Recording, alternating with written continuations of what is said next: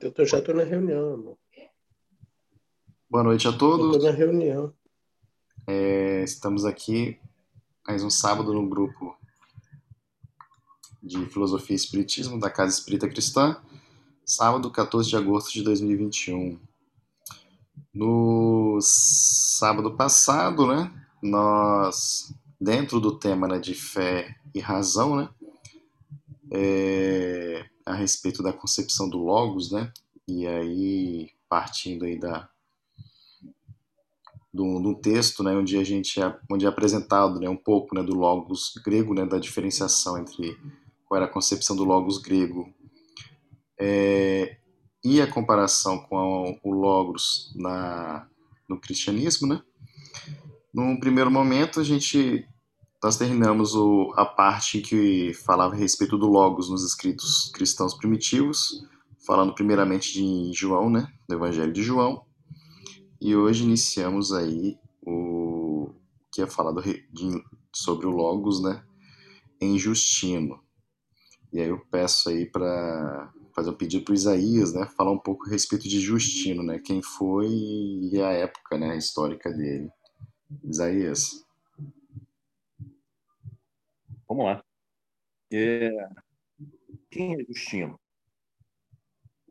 Justino ele também foi um mártir tanto que o, é, ele é conhecido como, conhecido como Justino o Mártir. Ele nasce, em, nasce na antiga Siquém, ali na Samaria. E já adulto, ele se converte ao cristianismo. E olha que interessante, ali onde João pregou. E ele se converte depois de, depois de cultivar é, depois de estudos de filosofia, tá? E aí ele passa a pregar a palavra de Deus, tá certo? Sem deixar a filosofia, tá? E aí ele vai escreve várias obras. E eu quero eu quero ler uma parte aqui muito interessante, muito interessante da vida dele, é, que aconteceu com Santo Agostinho, aconteceu também com Justino. Tá? E, e aí, eu vou ler uma parte aqui. A exemplo de muitos jovens contemporâneos, Justino passou por várias escolas filosóficas, desiludido sucessivamente por um estoico, um peripatético e um pitagórico. Peripatético é, é, é Aristóteles. Sempre por várias razões até que ele se, vol se volta para o platonismo. Olha que interessante, platonismo. Ele pôs a frequentar com grande assiduidade um mestre afamado dessa escola. E aí ele teve a impressão de ter encontrado, encontrado o que buscava.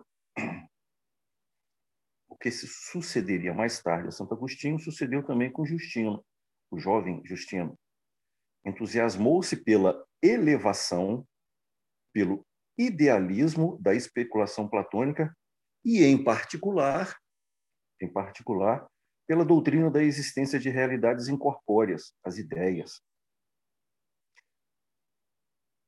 Os neoplatônicos asseguravam-lhe até que não tardaria a contemplar a Deus. E aí, olha que interessante, pois este é o objetivo da filosofia de Platão, ou seja, contemplar a Deus. Né? E aí, cheio de alegria, ele se retira para um lugar solitário, à beira-mar, começa e se entrega à meditação. Ele começa a meditar. E num certo dia, para um ancião, um senhor, que começa a interrogar ele acerca do que ele faz ali, né? Dos motivos, porquê e tal. E Justino respondeu que viera aquele lugar para cultivar a filosofia, pois da filosofia viria a felicidade. Aí, ao que o ancião lhe perguntou o que ele entendia por filosofia.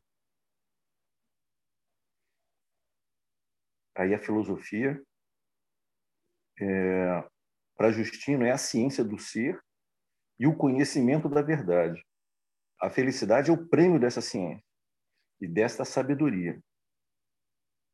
E interrogado sobre Deus, ele responde: Deus é aquilo que permanece invariavelmente idêntico e é a causa do ser dos demais seres. Cara, olha só a profundidade da, da, da, da, da concepção deles de filosofia e o próprio Deus, né? Mesmo não sendo, olha que interessante, mesmo não sendo cristão, mesmo ainda estando imerso na filosofia, olha a profundidade da concepção de Deus. E aí eles começam a dialogar. Né? O, o uh, Justino e esse, esse ancião, eles começam a dialogar. E o ancião pergunta a ele: como podem os filósofos chegar a um conceito correto ou uma afirmação verdadeira acerca de Deus se não possuem nenhum conhecimento dele, nem jamais o viram ou ouviram? E aí, o interessante é que desse diálogo, desse diálogo, esse ancião é um cristão, é um cristão, e ele consegue converter Justino. Ele consegue converter Justino para o cristianismo. E Justino aí nesse nesse momento ele passa a ser cristão. Ele passa a ser cristão. Mas o, o, o grande é, a grande questão de Justino e aí que é o interessante a gente perceber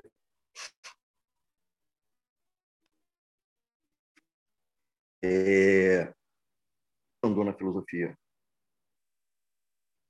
E ele ele vai ele vai entender ele vai entender que é, na filosofia na filosofia existe um germe do logos de Deus da sabedoria de Deus entende? É, existe um germe é, melhor um germe do cristianismo na filosofia tá? esse pensamento é muito interessante é... Como é que eu posso falar para vocês? Já existe um pequeno, uma pequena semente da concepção cristã na, na filosofia. Porque a filosofia expressa verdade. Mas porque não é completa. A filosofia só, só vai ser completa se ela estiver, é, se ela passar a, passar a olhar o pensamento cristão, a doutrina de Cristo, tá? Então esse é um pouco, essa é um pouco a história de a história de Justino. Ele foi o primeiro o primeiro a formatar uma uma filosofia um dos primeiros a formatar a filosofia é, nos moldes da doutrina cristã ele passa por várias escolas de pensamento filosófico, inclusive é, Pitágoras. Ele acaba caindo, acaba, entrando no, pensamento platônico. O pensamento platônico leva ele a diversas considerações, inclusive a meditação sobre Deus, a união com Deus, até que ele encontra esse, esse ancião e se converte ao cristianismo. Tá? Então esse é um pouquinho, esse é um pouquinho a história do a história de Plotino. Muito bacana aí, Isaías. É... Parece a história de uma pessoa que já tinha um, um embasamento, um, uma, um conhecimento muito grande, né, que procurava algo a mais, né? Sim. algo a mais, um sentido. Legal.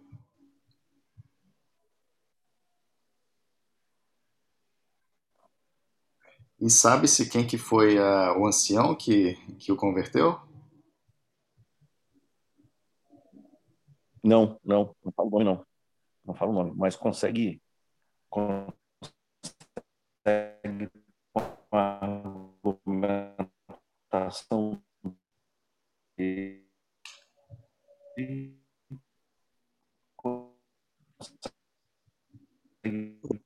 Está falhando, sua, sua internet está falhando. Convencer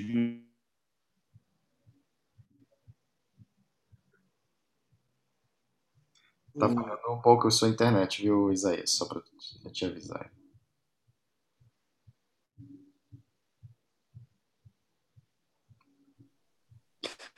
Ah, interessante. Tá, tá conseguindo ouvir agora? Agora sim. Ah, sim. É, Para Justino, era impossível negar que na filosofia grega também se conhecer e se praticar a verdade. E aí, é, então, é, toda verdade, toda verdade para Justino está no Logos. Toda verdade para Justino está no Logos, que ilumina e conduz a mente, a mente dos homens que buscam a verdade, tá certo? Então, nesse contexto, nesse contexto, certamente, é, na filosofia, a filosofia também ela participava do Logos. E quem era o Logos para Justino? O Logos para Justino era Cristo. Então, de certa forma, até mesmo na filosofia, existe um germe da verdade, tá? É como se fosse para Justino, não, eu não sei se esse termo seria correto, mas é como se a filosofia fosse um pré-cristianismo, entende? Não é esse o termo, mas uh, a forma correta de se dizer é a filosofia participa da verdade de Cristo. Como? É, através das verdades da filosofia. Não chega a ser à altura e no ideal da doutrina de Cristo, mas ela participa.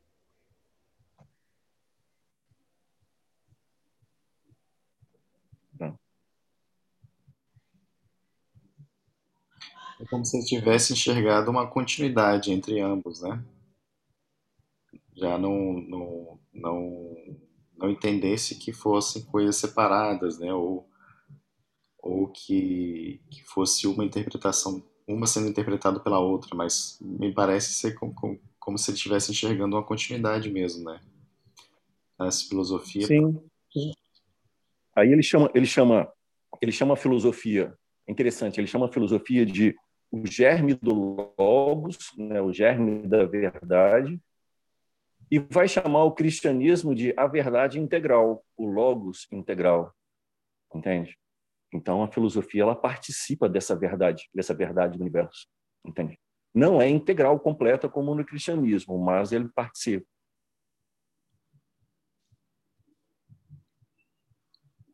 Bacana.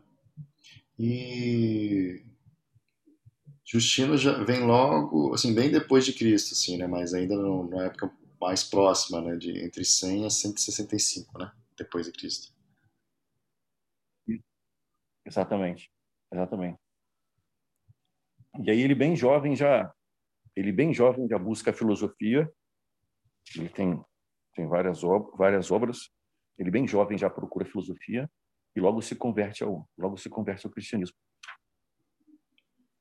E Justino está em qual, qual, qual, a localização geográfica assim da, da época dele em Isaías? Cara, e ali é, ele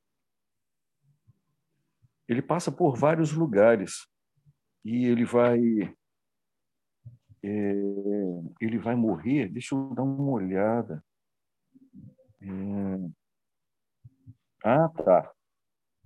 E aí ele passa por várias cidades é, e aí acaba reunindo um grupo de filosofia é, em Roma.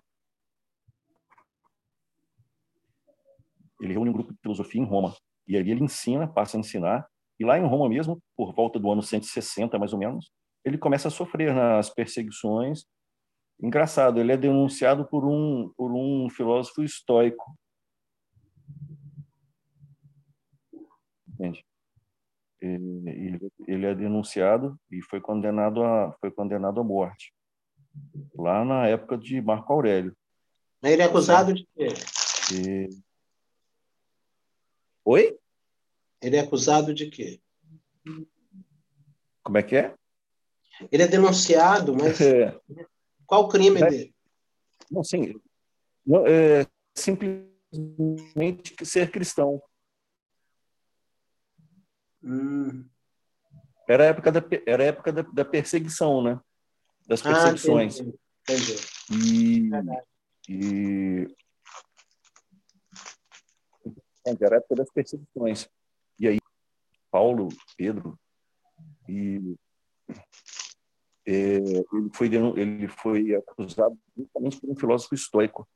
E era a época do governo do, do, do, Império de Marco Aurélio, né? também um estoico, né? também um estoico. Mas aí ele acaba sofrendo um martírio e morrendo. Entendi. Por volta aí dos 165. Né? Tá? Uhum. Agora, assim, a grande, a grande, a grande contribuição dele, a grande contribuição dele, e aí isso é, isso é magnífico, é, naquela época, naquela época a filosofia para o cristão era chamado de a sabedoria pagã. Então, o cristão ele não dava muita importância a essa sabedoria pagã, porque a sabedoria pagã não ensinava nada e até mesmo corrompia, tá? Até mesmo corrompia. Existem existem credos religiosos, especialmente um credo religioso, hoje em dia que também pensa dessa forma, né? Que diz que a filosofia corrompe e por isso não dá para você misturar teologia e filosofia. Isso existe ainda hoje. E é um pensamento daquela época, né? a sabedoria pagã. A sabedoria pagã não contribui, ela apenas distorce o pensamento. E o Justino, ele começa a mudar essa concepção. Entende? Ele principia a mudar. Justino, Clemente, Orígenes, é, Atenágoras, é, mais quem? É, vários outros que começam a mudar logo cedo isso. E depois vem Tertuliano, vem Irineu, vem outros, até chegar nos grandes, né? Santo Agostinho e, e, lá, bem mais à frente, Tomás de Aquino. Mas é ele que principia. É ele que principia justamente com esse pensamento, é, é, com esse pensamento de que na própria filosofia já existe o germe da verdade, e se a verdade está no logos, logos, é, desculpa, logo, a filosofia também participa do logos, entende? Então isso é interessante, esse pensamento é interessante. E ele começa a estruturar a sua filosofia, né? Lógico, com uh, ele conhecia bem uh, Aristóteles, conhecia Pitágoras, conhecia o Platão, e, e ele pode ele pode contribuir, contribuir bastante justamente para esse início, né? Você imagina você imagina um ambiente em que o cristão é perseguido é, simplesmente pelo fato de ser cristão, ele é perseguido e é morto, e você imagina ainda é, num ambiente de perseguição, você trazer uma doutrina, uma doutrina exterior para dentro do cristianismo como contribuição. Você imagina isso? O que é isso, né? Esses primeiros que começaram isso, é? Eles terem que, que, enfrentar todo esse todo esse preconceito, né? Todo esse preconceito do, do, do cristão primitivo, vamos chamar assim, né, dos primeiros cristãos, todo esse preconceito dos primeiros cristãos com relação à filosofia, né? É, eu acho então interessante. ele tem essa é, essa que... força. Oi? Não, que eu, que eu achei interessante que eles estão justo numa época, né, que assim, externamente, né, são perseguidos, né, pelo fato de ser uma nessa época, né, o primeiro século, né, do, do, cristianismo, digamos assim, e são perseguidos pelo fato da de ser uma religião nova, né, digamos assim. E internamente, né, tem-se essa, essa esse esforço, né, dessas de, de, desses, desses filósofos né, de, de mais profundo dentro da própria da própria religião nascente, né, digamos assim. Então parece que estava meio que uma oposição né, que existia né, uma força externa né, tentando acabar tendo assim uma perseguição com a própria religião nascente, digamos assim, né, crescente. E internamente, né, tentando conciliar aí essa a filosofia com, com os conceitos do cristianismo. Né? Achei, achei isso interessante. Sim. Sim.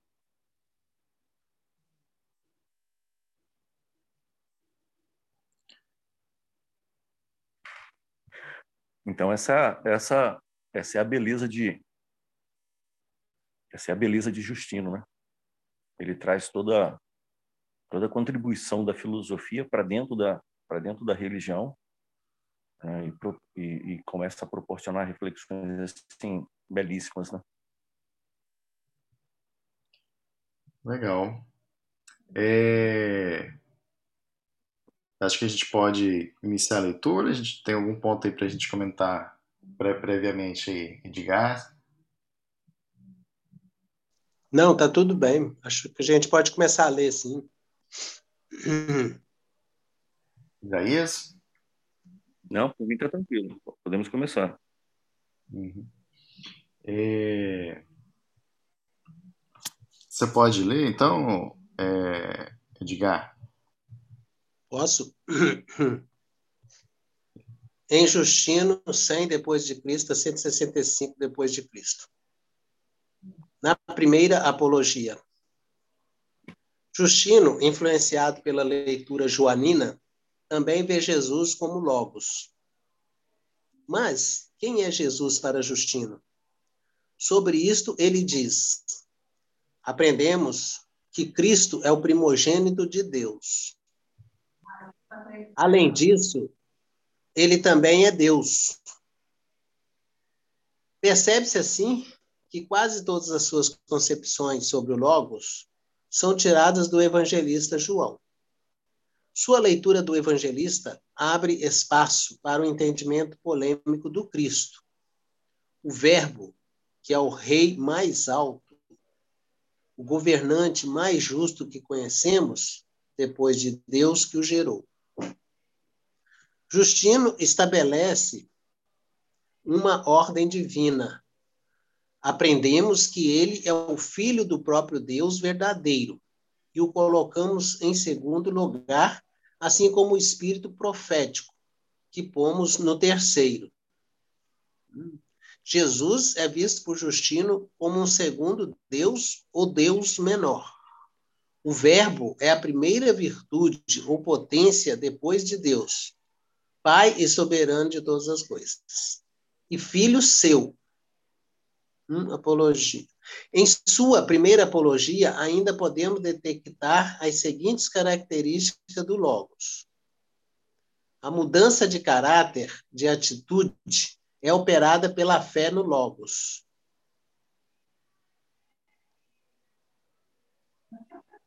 O nascimento, o nascimento do Logos, sem qualquer relação carnal, não é estranha ao pensamento grego.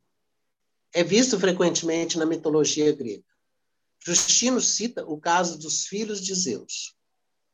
Apesar de parecer um mero homem, Jesus é Deus por excelência. Jesus nasceu como Verbo, Logos, de Deus. Jesus é Logos, primogênito e potência de Deus. O Logos é a semente que procede de Deus. O Logos de Deus inspira e move os profetas. Todo.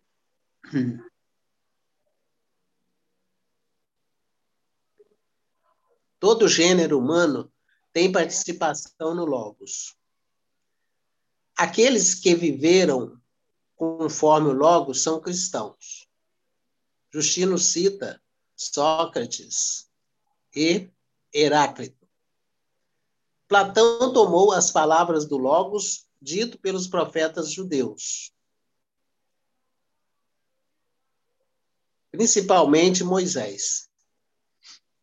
O Logos é mensageiro e embaixador de Deus aos homens.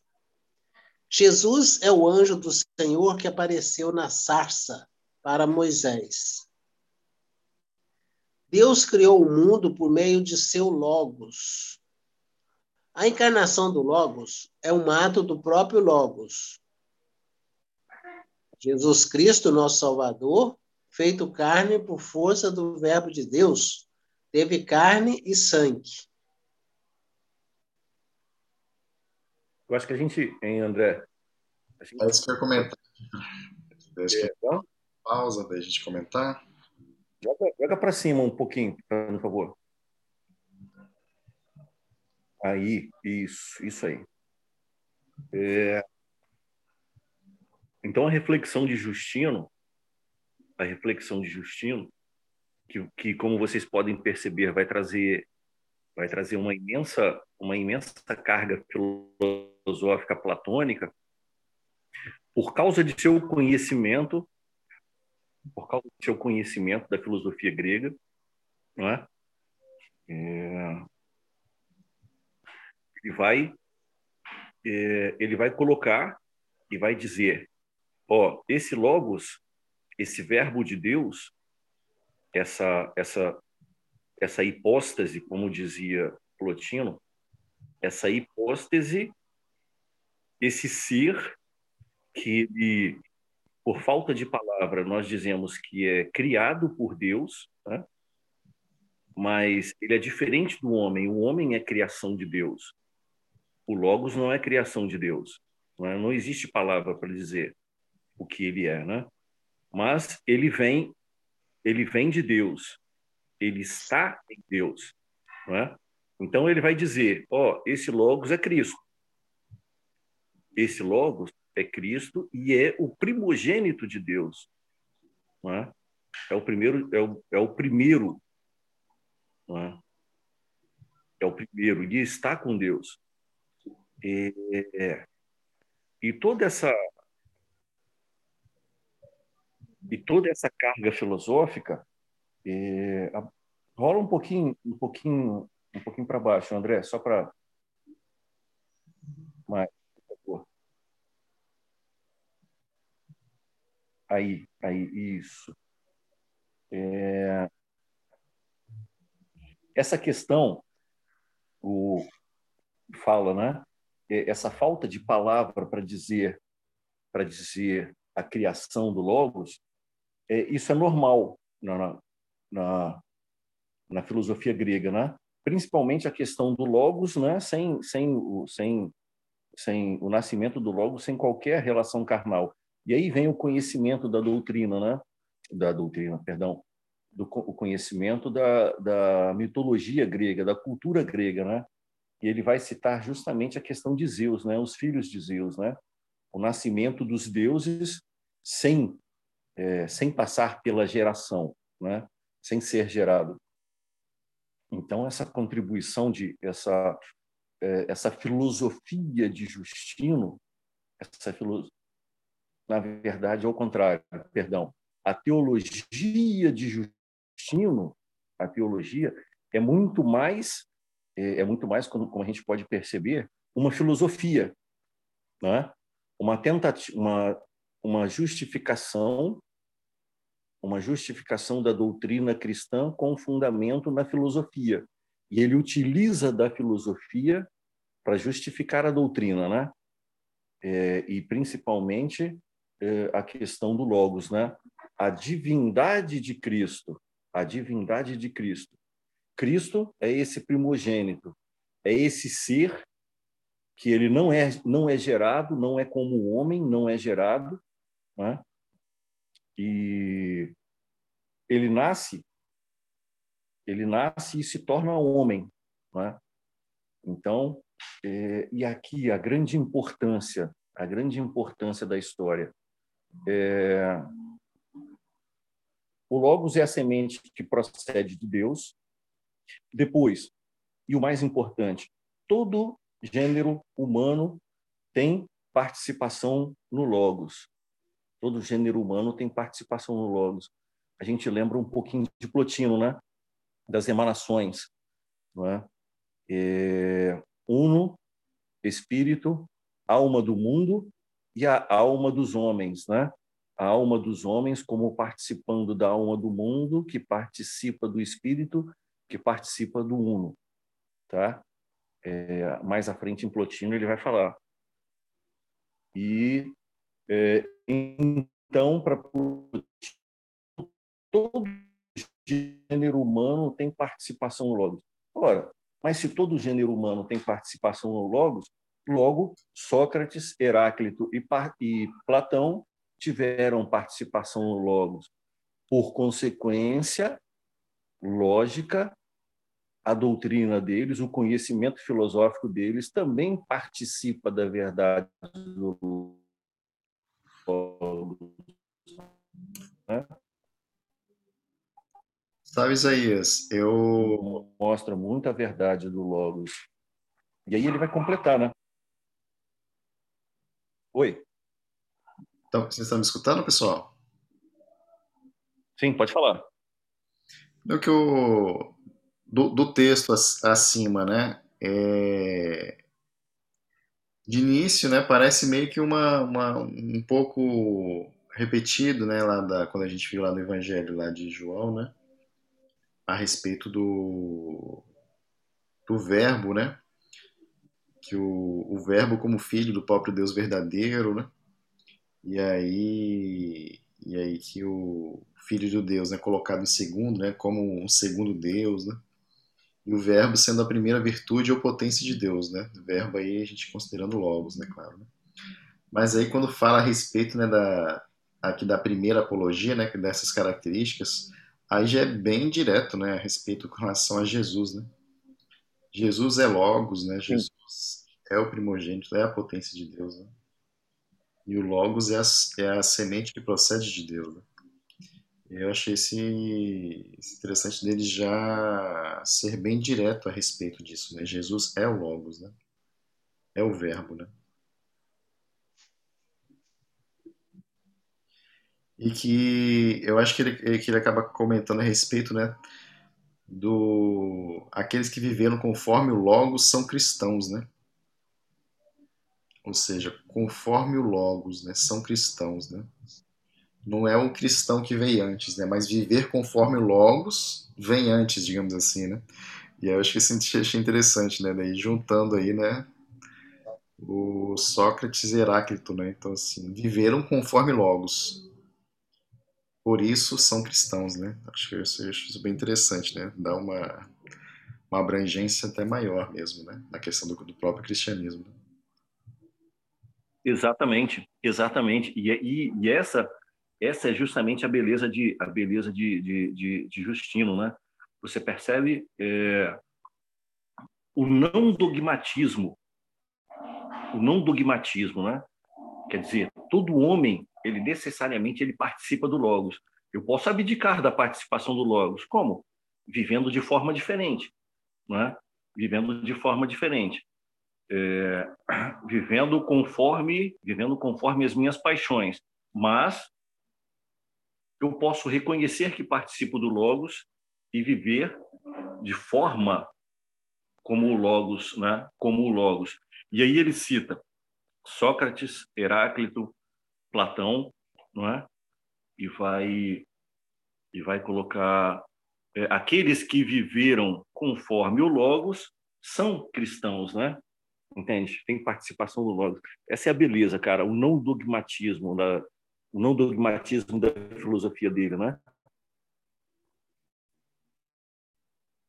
Sim, eu achei isso bem, bem bacana, né? E aí o, esse meu, minha pontuação a respeito né, dele já deixar bem direto, né, que Jesus é o Logos, né? E aí eu não vou perguntar muito para a gente, que às vezes pode ter a resposta ali na frente, né, ao longo do texto, né?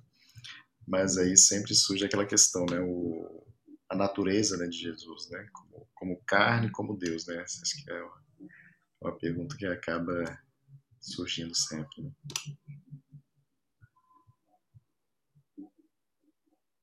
Que é o que acaba fazendo logo em seguida, né? O Logos é o mensageiro e embaixador de Deus aos homens, né? Jesus é o anjo do Senhor que aparece na sarça para Moisés, né? Deus criou o mundo por meio do seu Logos, né? E aí. Bom, vamos continuar. só uma pergunta. Só uma pergunta. É, se o, Justino pregando, é, ensinando né, esses princípios, ele, ele, precisaria de ser denunciado como cristão? É, eu já estava, né? Meio que evidente isso, parece, no meu entendimento. Por que, que foi necessário ele ser denunciado? Ele já ele né? Os princípios dele já havia o Cristo, né? Como não que a, Meu Deus. lá, Edgar, era dos romanos, né? Que na época era era o estoicismo que era que o estoicismo que era mais não, eu sei, mas ele não ensinava isso. Então isso já já, já denunciava que ele era um, um cristão. Que eu quero dizer assim, por que foi preciso de alguém denunciar? Tipo assim, ah, ó, aquele cara, aquele filósofo lá é cristão. É, tipo assim, ele já pre... ele já falava de coisas cristãs, né? Esse... Ele já defendia Jesus como sendo filho de Deus, etc. Não, tranquilo, Edgar, mas a mesma coisa aconteceu com Paulo também. Paulo, quando chega a Roma, ele não é morto logo de cara, né? Logo de, de, de, de imediato. Então, assim, é... a mesma coisa acontece com Justino, né? ele vai causando, ele vai começando a causar transtorno, transtorno, é, e, e, por sua capacidade filosófica, ele começa a causar tumultos, né? Ele começa a trazer pessoas para o seu lado, né? Isso começa a perturbar os, os, os que têm poder, né? A mesma coisa aconteceu com Paulo, tá? Certo. É que me parece que, mesmo olhando para trás nessas, nos povos mais antigos, né, que num, num primeiro momento no, parece como se fosse não é proibido, né, e não é, digamos assim, mal no primeiro momento mal visto pelo, pelo governo, né, pela uma, uma religião nova, né? acho que o problema foi a, a, o, o, cristianismo ter crescido a ponto de influenciar os governos vigentes. Né? Tipo assim, é como se eu tivesse assim, é uma, uma liberdade religiosa, né? Porém que não, que não me atrapalhe, né? que não me atrapalhe, né? Algo nesse sentido. Não atrapalhe. Eu acho que pelo que o Isaías falou aí, vê se meu raciocínio está certo. É, ele, ele ensinava essas coisas, mas vamos dizer assim, para o leigo, vamos botar assim, ficava, talvez, é, não ficava assim muito claro que ele era cristão ou não. Aí foi preciso de um outro filósofo, né, um estoico, como você diz, chegar para as autoridades e dizer, olha, esse cara é cristão. Ele está pregando coisas, né? Ele está é, ele tá divulgando a, a, o cristianismo e tal, para ele poder ser enquadrado, vamos dizer assim, né? Talvez seja mais ou menos isso, né?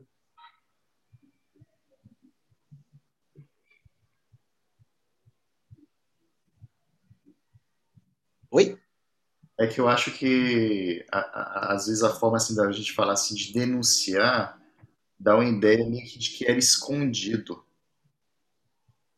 Mas Sim. o que eu entendo é que não era escondido, mas era algo crescente, né? E aí ele como assim, estou enxergando assim, tentando interpretar ele assim, às vezes como um líder, né? Ele como um líder para meio que parar aquele crescimento, Aí, a, às vezes, a forma como é falado assim, de denunciar, mas na verdade é uma forma de meio que de, de, de se livrar dele, né? Daí a forma, digamos assim, mais bem vista. Sim, mas houve, mas houve alguém que foi lá e denunciou, né? É isso que eu estou falando. No Sim. caso, foi lá um estoico, né? E denunciou, ou denunciou. Acho que esse cara, ele, ele clareou, né? Ó, esse cara é cristão, tal, alguma coisa assim, né? É, mas é porque é. Eu tô como se fosse hoje, assim, né? Às vezes uma falcatrua tá, tá sendo tá sendo feita, muitas pessoas sabem, mas tem que alguém oficialmente ir lá e denunciar para aquilo ali meio que acabar, né? Digamos assim. Mas é, mais ou menos. De conhecimento da, de, de, de, que, já, que já estava acontecendo. É só uma denúncia oficial. Assim, penso dessa forma. Né? É isso aí. Vamos seguir? Bora, eu acho que passou por aqui, né? Acho que a gente estava aqui. Não sei se a gente chegou até. A gente falou, a gente falou todos os princípios. Agora, eu vi, um roda, eu vi uma nota de rodapé lá, não é legal a gente ler, não, o André? Ah, não, essa roda de rodapé é do outro, do anterior ainda. Ah, beleza, não, tudo bem. Então tá. Então, depois dos princípios, aí continuar aqui, né? A função que o Logos exerce é vital. A conversão do pecador. A função que o Logos exerce é vital. A conversão do pecador. Outrora eram dissolutos, fazedores de magia, amantes do dinheiro, assassinos. Depois que encontraram o Logos, tudo mudou. Tornaram-se praticantes do bem, pois o Logos é Deus por excelência é a primeira é a primeira potência de Deus. Porque em Deus criou todas as coisas que existem. Cabe lembrar que todos fazem parte do Logos, mas somente aqueles que vivem conforme o Logos são verdadeiramente cristãos.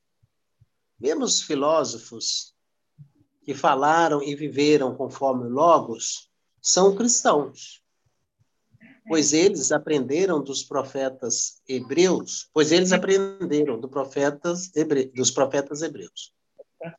A seguir, podemos observar outros detalhes interessantes sobre o Logos na segunda apologia de Justino Marte.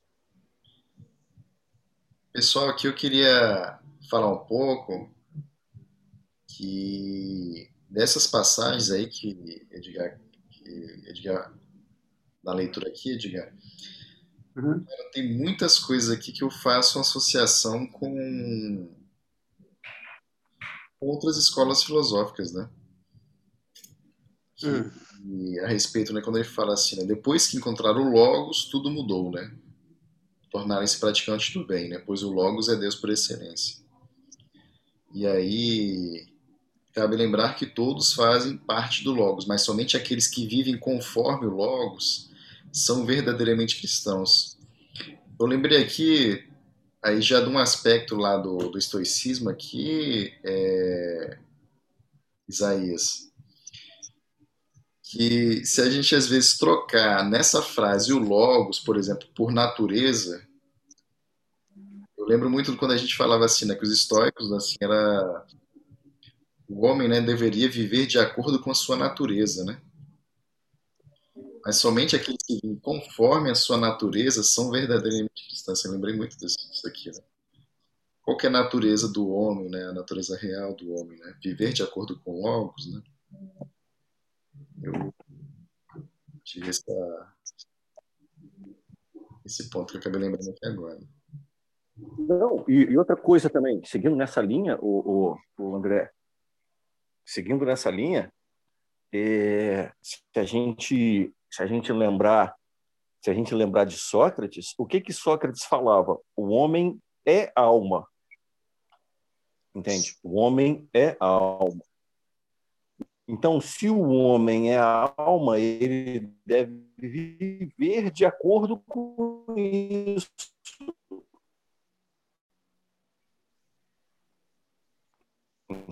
Entende?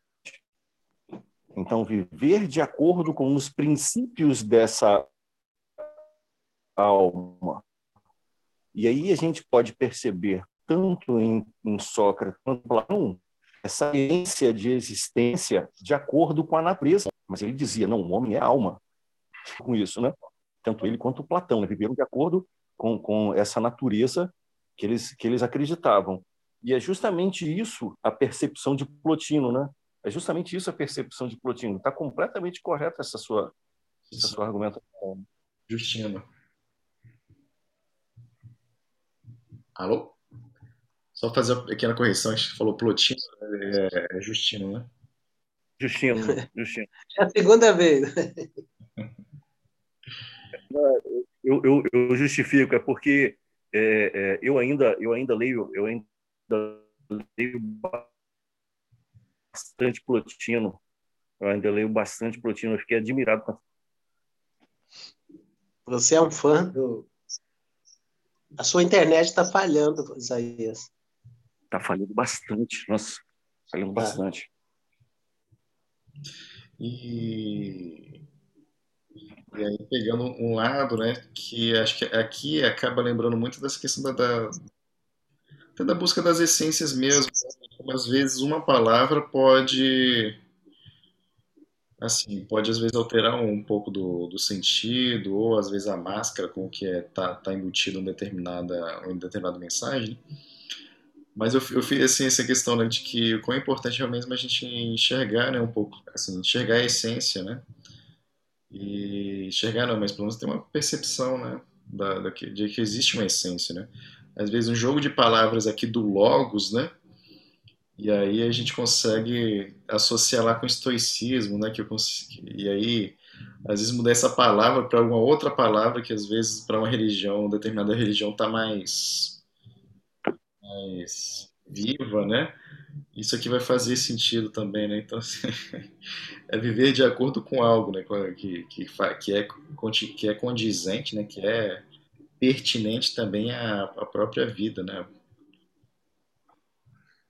É, então, eu acho que isso aí é interessante porque é mais é o que o espiritismo é, eu entendo que o espiritismo prega que você não precisa de ter o um rótulo, né?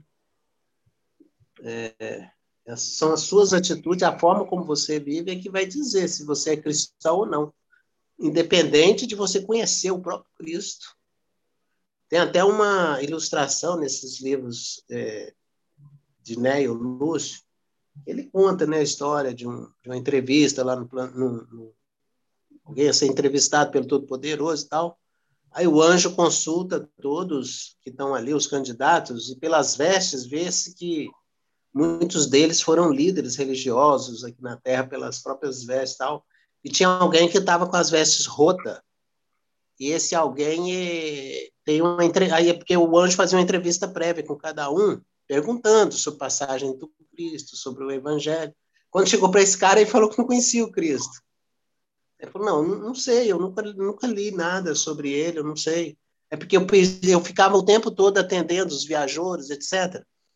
E esse foi o candidato que pôde se avistar lá com o Todo-Poderoso, entendeu? Então, é uma metáfora, mas muito interessante, né? Que mostra que não é o rótulo.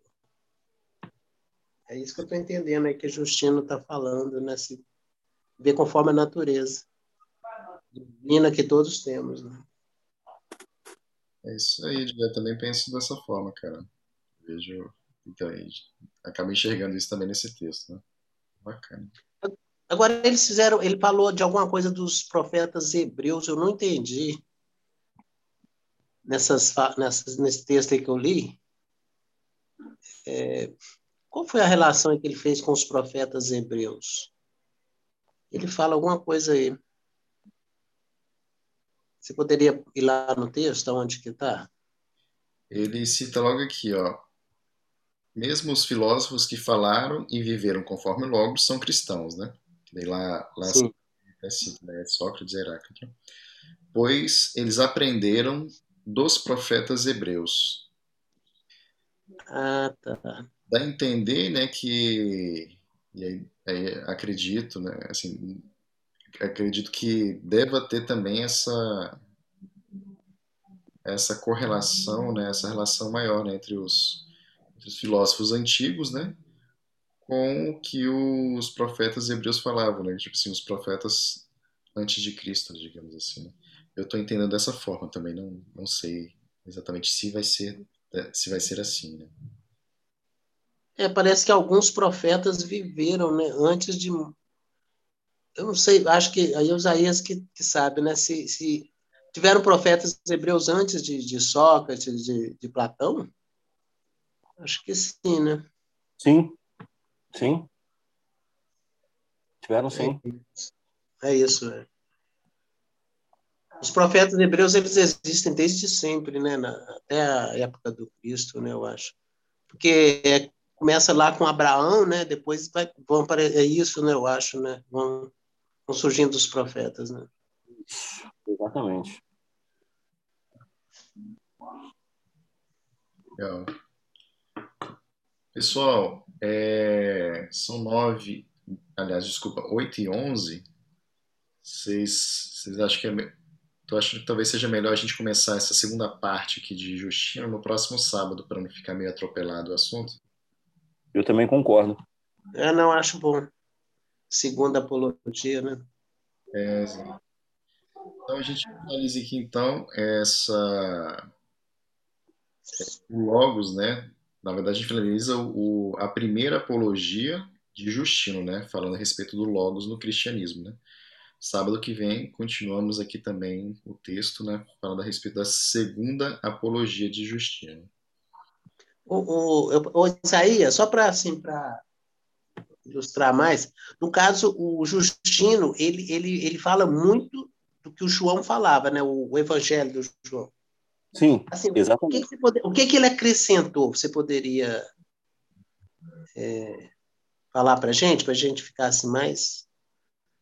Justino, ele formata, é, quando, quando, quando, quando João fala, é, quando João fala sobre, sobre o Logos, ele simplesmente vai falar, é, tendo como, como, como motivação a, a questão religiosa, né? Ou seja, olha só, lá no princípio, no princípio era Deus, né? É, no princípio era o verbo e o verbo estava com Deus e o verbo era Deus.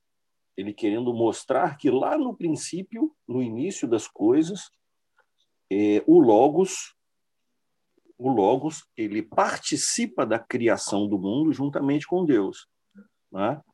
ele participa da criação do mundo junto com Deus e cria o mundo. Então ele pega o aspecto o, aspecto religioso disso aí, né?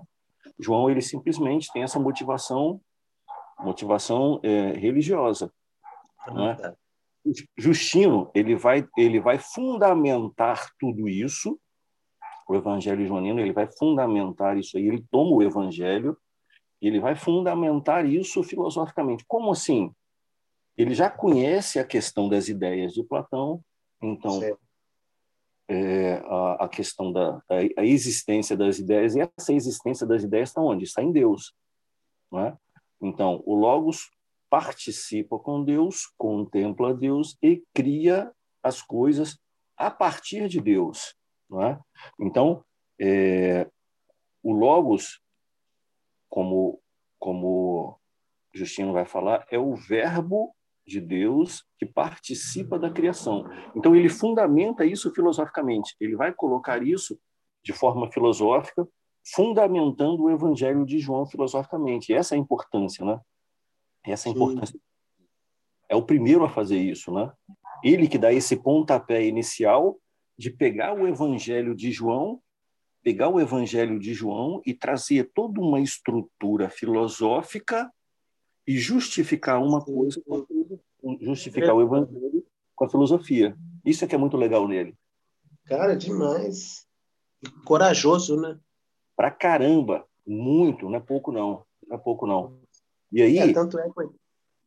Ah, pode falar. Né? Não, tanto é que o final dele foi trágico, né? É, é. Mártir. Sim. Mas isso é muito interessante. Beleza, pessoal. É... Vou encerrar aqui então hoje e aí damos continuidade aí no segundo apologia de, de Justino no sábado que vem, beleza? Deixa eu falar, sábado que vem eu não vou poder participar, que eu vou estar. Tá... Eu vou estar tá viajando. Depois vocês. de repente. No, no podcast. Pode ser, que, pode ser que lá onde eu estiver eu consiga, mas eu não. Mas a gente vai podcast. Beleza, então, Edgar, assim, sempre, sempre boas participações suas aqui no, no, junto com a gente, né? Continue aqui. Eu, eu é que agradeço tanto aprendizado. Sabe que parte de você. Estamos lá no Spotify depois para a gente subir aí a, Beleza. o áudio. Beleza? Abraço a todos e bom final de semana. Valeu, gente. Boa noite, bom final de semana.